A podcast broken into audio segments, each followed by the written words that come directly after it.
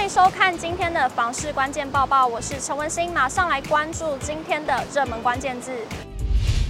今天的热门关键字：台积电还有高雄。护国神山台积电先前暂缓七奈米厂，而近期疑似又传出二十八奈米厂的设备采购将全数取消。对此，台积电回应将在四月二十号法说会上说明。经济部长王美花在立院委员会联席会议前接受访问，指出台积电把台湾作为全球研发中心与制造中心，这是不变的；且台积电投资台湾、投资高雄也是不变的。甚至台积电前几天才提到，台积电全球研发中心即将要完成，将进驻八千多名高阶工程师人才在台继续发展。经济部长王美花、市长陈其迈都表示会全力协助。台积电投资高雄计划不变，这也让外界更加好奇未来的动态。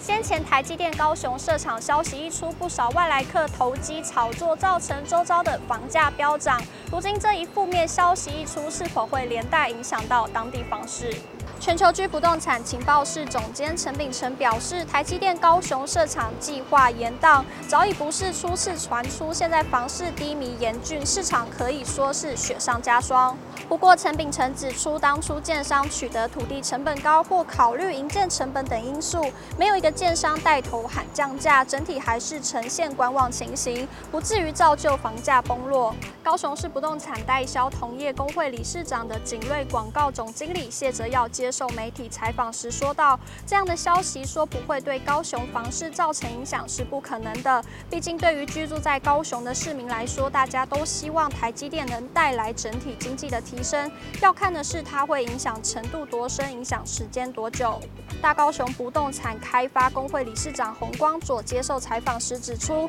短期利空对区域房市当然有所冲击，但台积电不是房地产发展唯一动能，长期影响有限。目前难。”子区预售市场的开价，因为营建成本垫高，土地成本推升，加上通货膨胀未解，房价有回不去的感觉。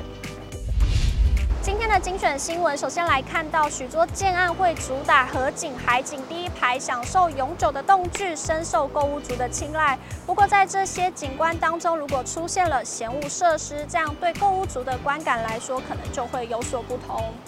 一名网友在网络上发文，最近在看桃园小块西重划区，面对公园三楼的预售屋，全幢三十八平，主建物二十三平，坐向朝东，离捷运绿线居零九站仅约七百公尺。可偏偏正对的公园当中有一间新盖的小土地公庙，距离约四十到五十公尺，他担忧未来脱手有抗性。文章一出，吸引网友留言，不少人劝退他远离嫌恶设施，庙肯定很难脱手。比较麻烦的是有没有烧香烧纸那些，越大的庙慢慢的都没有在烧，小间的反而还有在烧。消基会董事及房委会委员张新明曾表示，购物者最怕的是公庙制造噪音及空气污染，例如办法会、念经、放鞭炮、焚香、烧纸钱等。另外，在心理层面，还有莫名对鬼神的敬畏心理及风水上可能冲煞一日。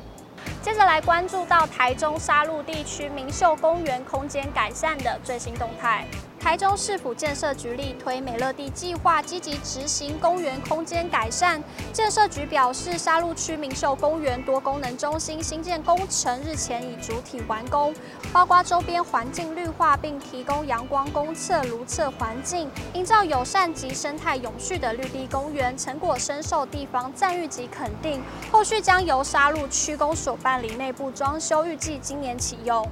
最后来看到基隆路三段双号侧路面翻新工程的最新动态。基隆路是台北市的交通大干道，庞大的交通量加快了路面的耗损，也导致了部分路段铺面状况不佳，路面的修补越来越频繁。公务局新建工程处也定期巡检及评估后，选定了其中亟待更新的基隆路三段双号侧及敦化南路至新亥路路段办理路面险铺作业，并已在近期完成，提供了民众更舒适顺畅的用路体验。